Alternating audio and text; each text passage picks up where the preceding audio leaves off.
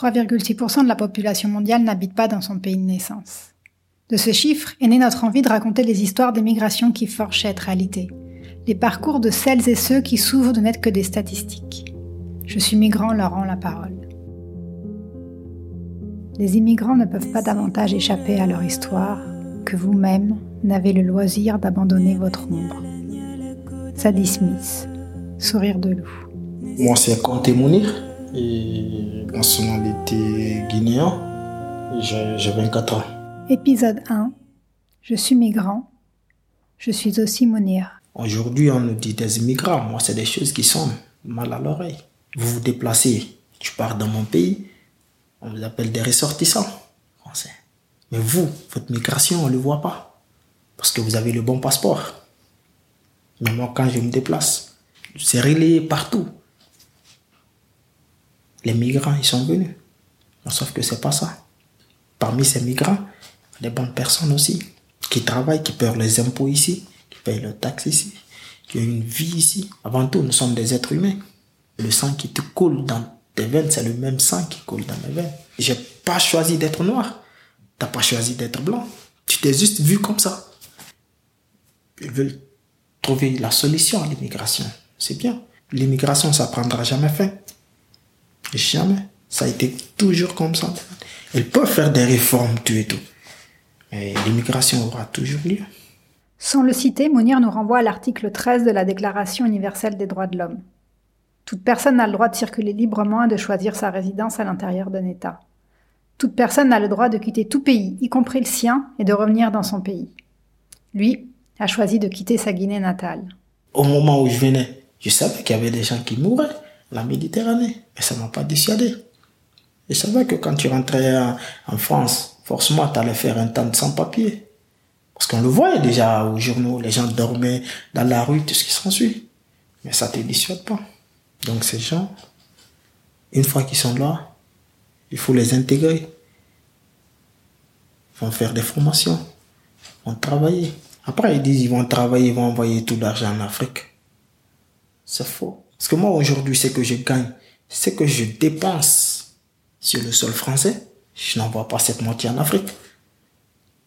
Je paye un loyer à 417 euros. J'ai ma voiture, le carburant pour tout le mois. J'ai l'assurance. J'ai d'autres charges. L'eau, l'électricité. Donc, le peu que j'envoie n'est pas égal à ce que je dépense ici. Je n'ai aucune aide de la France. Que ce soit APL ou quoi, à mon âge, je ne l'ai pas. Parce que je travaille. Et on ne peut pas me dire que moi j'ai volé le poste d'un Français. C'est impossible. C'est impossible. Plutôt d'autres Français refusent le poste que moi je prends. Les Ukrainiens, je vous donne un exemple. Il y a eu la guerre en Ukraine. Mais on ne les a jamais appelés des migrants. Et pourtant, ils ont migré. Parce que c'est d'un pays à un pays. Ils se sont déplacés. C'est là aussi que un peu j'accuse aussi la société française, pas la société quand je dis la société, non, mais l'administration française. On a mieux accueilli les, les Ukrainiens que les Africains. Mais ça s'est vu, même sur Limoges. Automatiquement, ils ont eu des titres de séjour. Mais sauf que ces personnes, ils vont pas se retourner, même après la guerre. Parce que déjà, d'autres ont commencé à travailler, d'autres ont eu des enfants. Il y a eu cette préférence parce que eux, ils ont la peau blanche.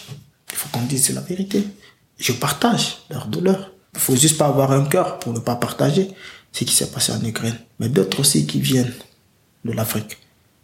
Il y a beaucoup aussi qui fuient la guerre. Les Ukrainiens qui ont fui leur pays ont pu bénéficier d'une autorisation provisoire de séjour, ou APS, valable six mois et renouvelable. Délivrés sans attente, ce sésame leur confère d'emblée l'autorisation de travailler, là où les demandeurs d'asile doivent patienter six mois. Fin 2022, on recensait presque 66 000 APS en cours de validité détenus par des Ukrainiens. De ce fait, très peu d'Ukrainiens ont demandé l'asile.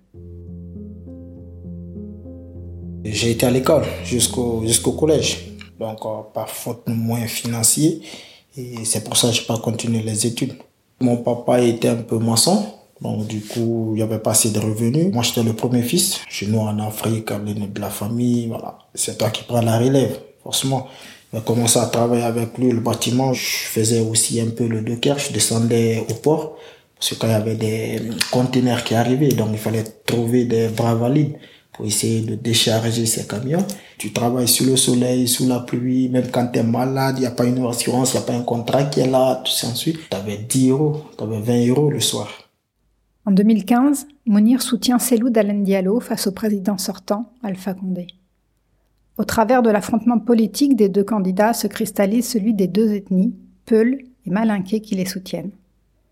C'est après les élections que moi je suis parti de la Guinée. L'ex-président, le professeur Alpha Condé, qui était au pouvoir en ce temps, il avait brigué un deuxième mandat. Il y avait une opposition, on n'était pas d'accord par rapport à son projet électoral. Lors de la campagne, on avait manifesté, on avait fait des dégâts un peu partout, donc forcément on était recherché. J'avais senti que j'étais en danger au fait. La mouvance, forcément, ils avaient des oreilles partout. Donc déjà, on te voyait voilà, circuler dans la vie courante. Et un soir, paf, ils pouvaient sortir, t'attaquer, te faire du mal, te mettre dans un caniveau ou dans un fossé ou dans une maison inachevée. Parce que déjà, ils avaient commencé à attraper certains de mes amis pour les mettre en prison. J'avais même un ami qui avait trouvé la mort en prison. On avait dit qu'il avait fait une malaise. Mais bon, nous on sait que c'était pas une malaise parce qu'il ne s'était jamais plaint. forcément, il, s'est passé quelque chose de louche là-bas. Dès que j'ai commencé à entendre, je suis parti m'installer dans une autre ville d'abord. Je suis pas sorti complètement de la Guinée, vers euh, la Guinée forestière. Il y a une très grande distance quand même. Malgré les 950 km environ qu'il éloigne de sa ville, Sangaredi, Mounir lutte contre la tentation de revoir sa famille. Donc, par sécurité, il fait le choix de s'éloigner encore plus loin. Je me rappelle, c'était en 2016 que moi je suis parti du pays. À la base, c'était pas de venir en Europe à la base. C'était de partir travailler en Algérie. Mais comme on le dit toujours chez nous, et tu sais d'où tu viens, mais tu sais pas où tu vas. Mais il y a des bus qui sont là, qui vont en Algérie. Ils te disent pas réellement les choses, comment ça se passe. D'abord, j'arrive au Mali. Nous, on a pris la destination de Gao. On a fait deux jours de route. Il y a un gars qui vient vous chercher. On est parti nous mettre dans une cour fermé, où j'avais trouvé aussi d'autres personnes qui étaient là, qui dormaient par terre. C'était, c'était, c'était misérable. C'était, c'était des conditions inhumaines, en fait. D'abord, tu mangeais pas. C'était compliqué d'avoir à manger. J'avais des crampes à l'estomac parce que tout le temps, c'était des tirs. C'était au Mali avec euh, le problème de terrorisme. On a fait trois jours là-bas. Après, on nous a chargés dans un camion et destination Kidal. La traversée, ça n'a pas été facile. Parce que sur le désert, forcément, vous tombez sur des embuscades. c'est toute une organisation, au fait. Donc, eux, s'ils vont t'attendre devant, il faut encore payer pour passer. On vous fouille si vous avez des téléphones, tout ce qu'il y a comme habit, tout ce qu'il y a, ils vous récupèrent tout. Il y avait le chef de Kidal, Abou Talanda. Je, je n'oublierai jamais son nom. Il abusait des femmes. La nuit, il dormait avec la femme qu'il voulait. Il fallait juste qu'il vienne, on ouvre. Il dit, bon, toi, tu viens. T'as pas le choix, tu peux pas. Tu peux même pas dire non. Impossible. Parce qu'il est là avec ses gardes, des armes. Les calaches, ils sont tous armés. Les femmes sont dans une cellule. Les hommes aussi sont dans une cellule. Et nous, on était à la corvée. Parce qu'il fallait aller travailler. Et le soir, on ne te payait rien. Il fallait réellement être là pour, pour comprendre, en fait. Parce que vivre quelque chose et regarder quelque chose à travers euh, les, les, une fenêtre font. L'Algérie était un pays qui était en chantier. J'avais un ami en Algérie qui travaillait déjà, qui avait commencé à construire au pays. On a dû travailler dans les chantiers, voilà. C'était compliqué là-bas aussi. Déjà, on était clandestins parce qu'on avait traversé que le désert. On n'était pas rentré régulièrement.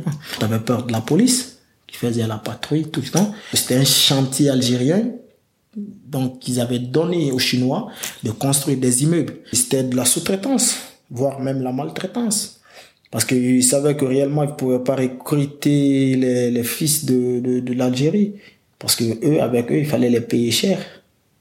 Ils savent. Mais nous, déjà, quand tu arrives, t'es pas en situation régulière, t'as pas là où dormir.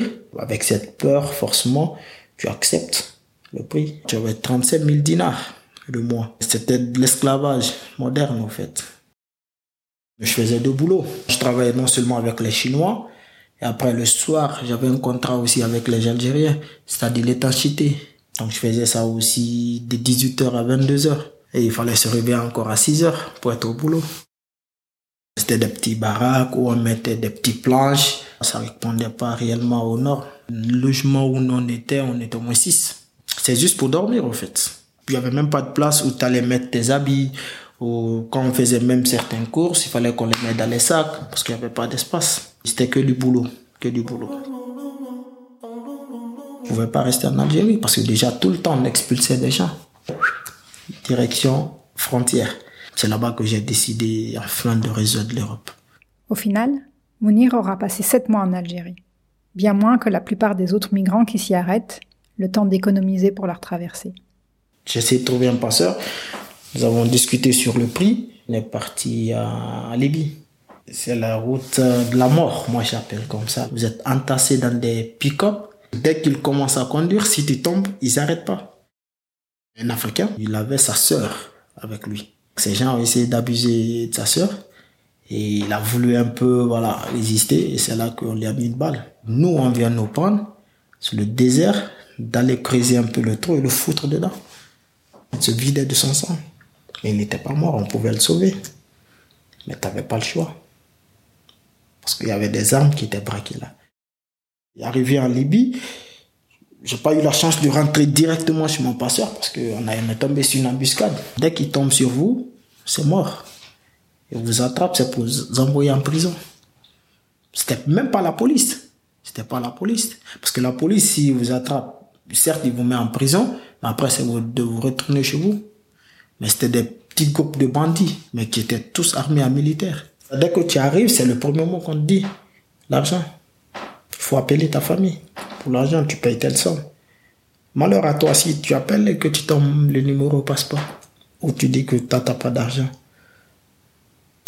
Ils vont te frapper tous les jours. Ils vous insulter, vous cracher dessus. C'était la torture. C'était la violence. C'était la souffrance. Je fais trois mois en prison, en Libye, depuis que je me suis connu en tant qu'homme. Et c'est, pour le moment, c'est le pire moment de ma vie. Mon passeur, il travaille avec euh, un ancien, c'est pas général du, temps de Kadhafi. J'ai appelé le numéro de mon passeur. Dès qu'on lui a dit qu'on était tombé en embuscade, je pense, le passeur ne prenait pas le téléphone. J'ai insisté, j'ai insisté et, il a pris le téléphone. Il m'a juste dit, bon, ce que je paye, arrivé, tu me rembourseras. J'ai dit, d'accord, il n'y a pas de problème. Parce que moi, déjà, mon argent, je l'avais envoyé au pays. Je l'avais pas sur moi. Impossible. La première chose avant de monter dans la voiture, c'est de te fouiller, de tête aux pieds. Tu vides tout tes bagages. Donc si tu as de l'argent, tu perds tout. Donc tu laisses que des petites sommes sur toi. Donc une fois arrivé sur le passeur, j'ai payé le double. Parce que c'est lui qui avait payé ma sortie par rapport à ce que les ravisseurs avaient demandé. La destination de toute personne se trouvant sur le territoire libyen, c'est la destination, c'est l'Italie. J'ai dû payer 800 euros pour la traverser. Donc sans compter, j'avais payé 200 euros de plus quand il m'a fait libérer de la prison. Donc ça fait à peu près 1000 euros. Et nous sommes arrivés au bord de la mer. On fait sortir des, ballons pneumatiques. Et on n'avait même pas de sauvetage. On était 150. Je me rappelle, on avait quatre enfants. il y avait plus d'hommes que les femmes. On vous donne juste un boussole. Et vous dit, vous suivez le nord. Le capitaine, lui, se charge de conduire. J'ai pas eu de souffrance sur la mer. Par contre, il y avait un bateau de, qu'on avait trouvé, un bateau gonflable qui venait de Tripoli. Et eux, quand même, ils avaient leur bateau qui était percé. Et les gens, c'était là, se noyaient. On pouvait rien faire. Et arrivé à la même Méditerranée, c'est là qu'on voit un hélico qui survole. On disait déjà, dès que vous voyez l'hélico, de suivre l'hélico. Un peu plus, il y a le grand bateau de, humanitaire qui est là. Il parle en anglais, en arabe, voilà, et en français. Tout le monde, on va sauver tout le monde, mais nous commençons d'abord par les enfants. Une fois que vous avez tous mis le sauvetage, après ils percent complètement le, le bateau gonflable. Le grand bateau, dès que vous arrivez d'abord, ils font d'abord euh, l'empreinte. Ils vous donnent des, des habits et voilà, pour un peu le chauffer. destination, Sicilia. Ils accostent pas sur le même quai. Il y a d'autres qui vont à Lampedusa, il y a d'autres qui vont... Moi, personnellement, j'étais rentré à Gagliari. Il y avait des gens qui étaient malades, qui étaient souffrants, qui avaient beaucoup subi, subi la torture, donc ils étaient fatigués complètement. Donc déjà la descente, il y avait l'ambulance qui était là, les médecins, tout et tout, qui s'occupaient de ces personnes. Et nous, on nous a envoyés dans un centre qui était là, bien un hangar, en fait. Voilà, pas un hangar.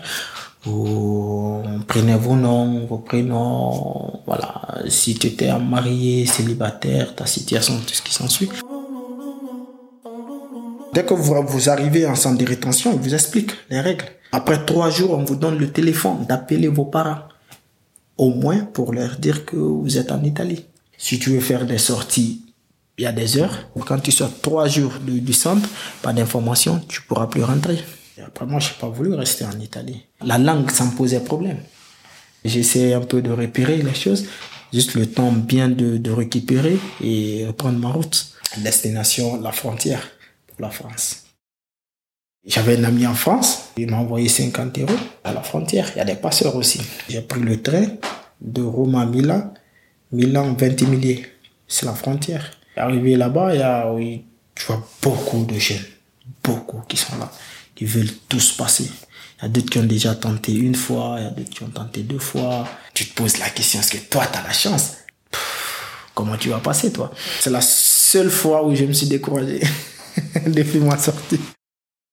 Après 20 milliers, la première ville, c'est Nice. Dès que les contrôleurs et les conducteurs descendent du train avec les passagers, ils ont des clés, ils ont toutes sortes de clés pour ouvrir.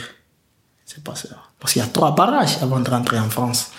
Donc, ils montent avec des chiens, les gendarmes, la police pour contrôler tout et tout. Ils montent au contrôle, vous descendez tous. À partir de, du troisième arrêt, si on ne vous chope pas, vous pouvez sortir. Nous, on était là, on priait maintenant. Donc, on comptait à chaque arrêt. Et à troisième arrêt, on est sorti. C'est tellement gardé, la, la, la, la gare de Nice, je vois des gendarmes partout. J'avais peur. D'abord, j'ai eu l'idée de sortir de la gare. Donc, je sors de la gare, je vais m'asseoir dans un café. Je vois un frère africain qui passe. Je, je l'ai abordé. Je l'ai salué, je lui ai dit, euh, je voudrais aller à Marseille. Il m'a payé le billet. Mounir choisit Marseille sur les conseils de son ami, qui lui vit à Paris. De là, ce dernier lui organise et lui paye un covoiturage pour le rejoindre à la capitale. Après quelque temps, il renoue avec un autre camarade installé à Limoges. Mounir poursuit alors son chemin jusqu'en Limousin, et c'est là qu'il entame sa procédure de demande d'asile. Je prends le rendez-vous pour l'enregistrement au guichet à la préfecture. On met en procédure Dublin. Donc il fallait déterminer quel était le pays qui était responsable de ma demande. L'Italie a décidé que je repars en Italie. C'est un choix, on te propose. Soit tu signes, soit tu signes pas. Je les ai dit, moi je peux pas signer. Je peux pas me retourner en Italie. C'est impossible.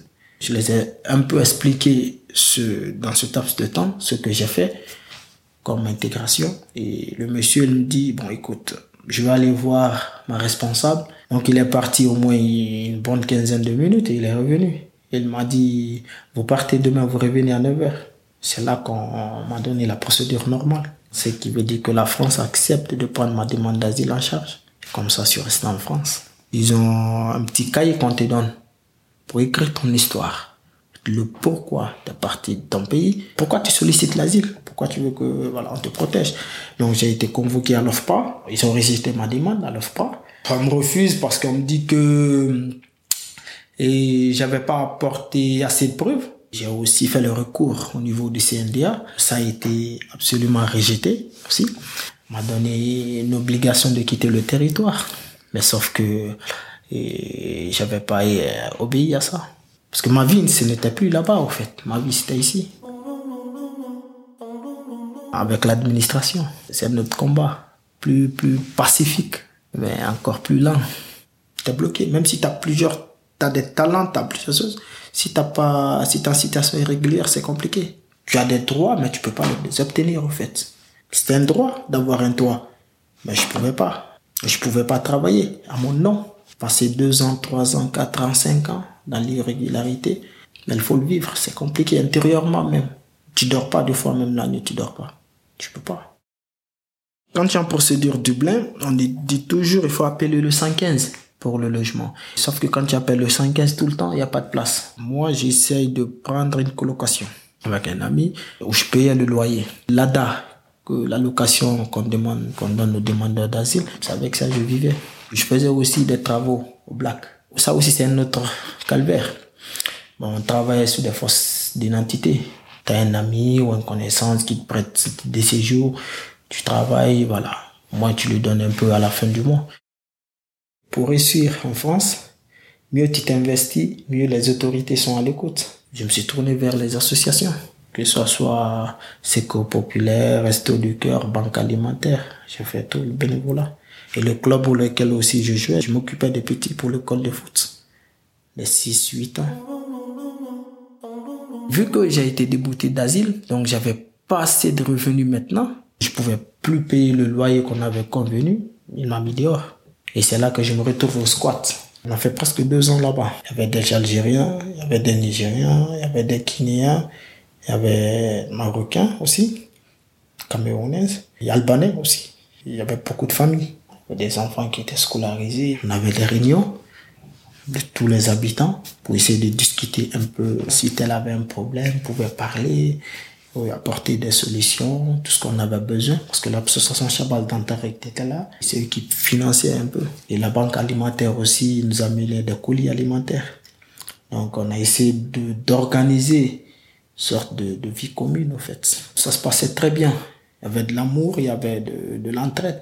Quand tu avais un problème, tu n'avais pas peur d'aller parler à ton ami. Parce que c'était ma famille. Ma famille, c'était là-bas. Moi, je ne considère même pas ça comme un squat. Il n'y a jamais eu d'intervention policière. En fait, c'était une manière de, de, de, nous éduquer à la culture française. Le propriétaire Pietria, parce qu'ils avaient besoin de, de, de, squat, ils ont essayé d'envoyer de, lettre au préfet pour ordonner l'expulsion. La première fois, on avait gagné parce que c'était la trêve hivernale. Les enfants étaient à l'école où toutes ces familles allaient se retrouver pendant l'hiver. Sachant que déjà, ils nous proposent des, des solutions. Mais quelles solutions? C'était pas des solutions durables. C'était dans des hôtels où tu pouvais même pas cuisiner. Tu peux pas manger. Imagine si tu un gosse. Donc on avait refusé ces solutions. On avait rencontré l'ancien préfet, Seymour Morsi, pour essayer de discuter un peu la situation de ces gens. Il nous a dit, écoutez, moi, ils sont là, mais je ne les connais pas. Pour les connaître, il faut qu'ils fassent une demande. Je ne peux pas régulariser tout le monde. Il n'allait pas traiter les dossiers globalement. Il allait les traiter au cas par cas parce qu'on n'avait pas les mêmes situations. Il y avait au moins une centaine de personnes. La première des choses, c'est d'écrire une lettre personnalisée en retraçant tout ton parcours. C'est à la sortie de cette euh, réunion que l'association des sans-papiers près de la maison des droits de l'homme m'ont proposé parce qu'il y avait une élection qui arrivait si je pouvais me présenter en tant que porte-parole. Donc j'avais plusieurs chapeaux en fait. Je dis pas que forcément parce que j'étais porte-parole que j'ai été régularisé, non. Mais il y avait tout un travail qui était là, en amont. Donc, du coup, c'était une récompense, au fait, je peux dire comme ça. Aujourd'hui, j'ai mon logement, je travaille.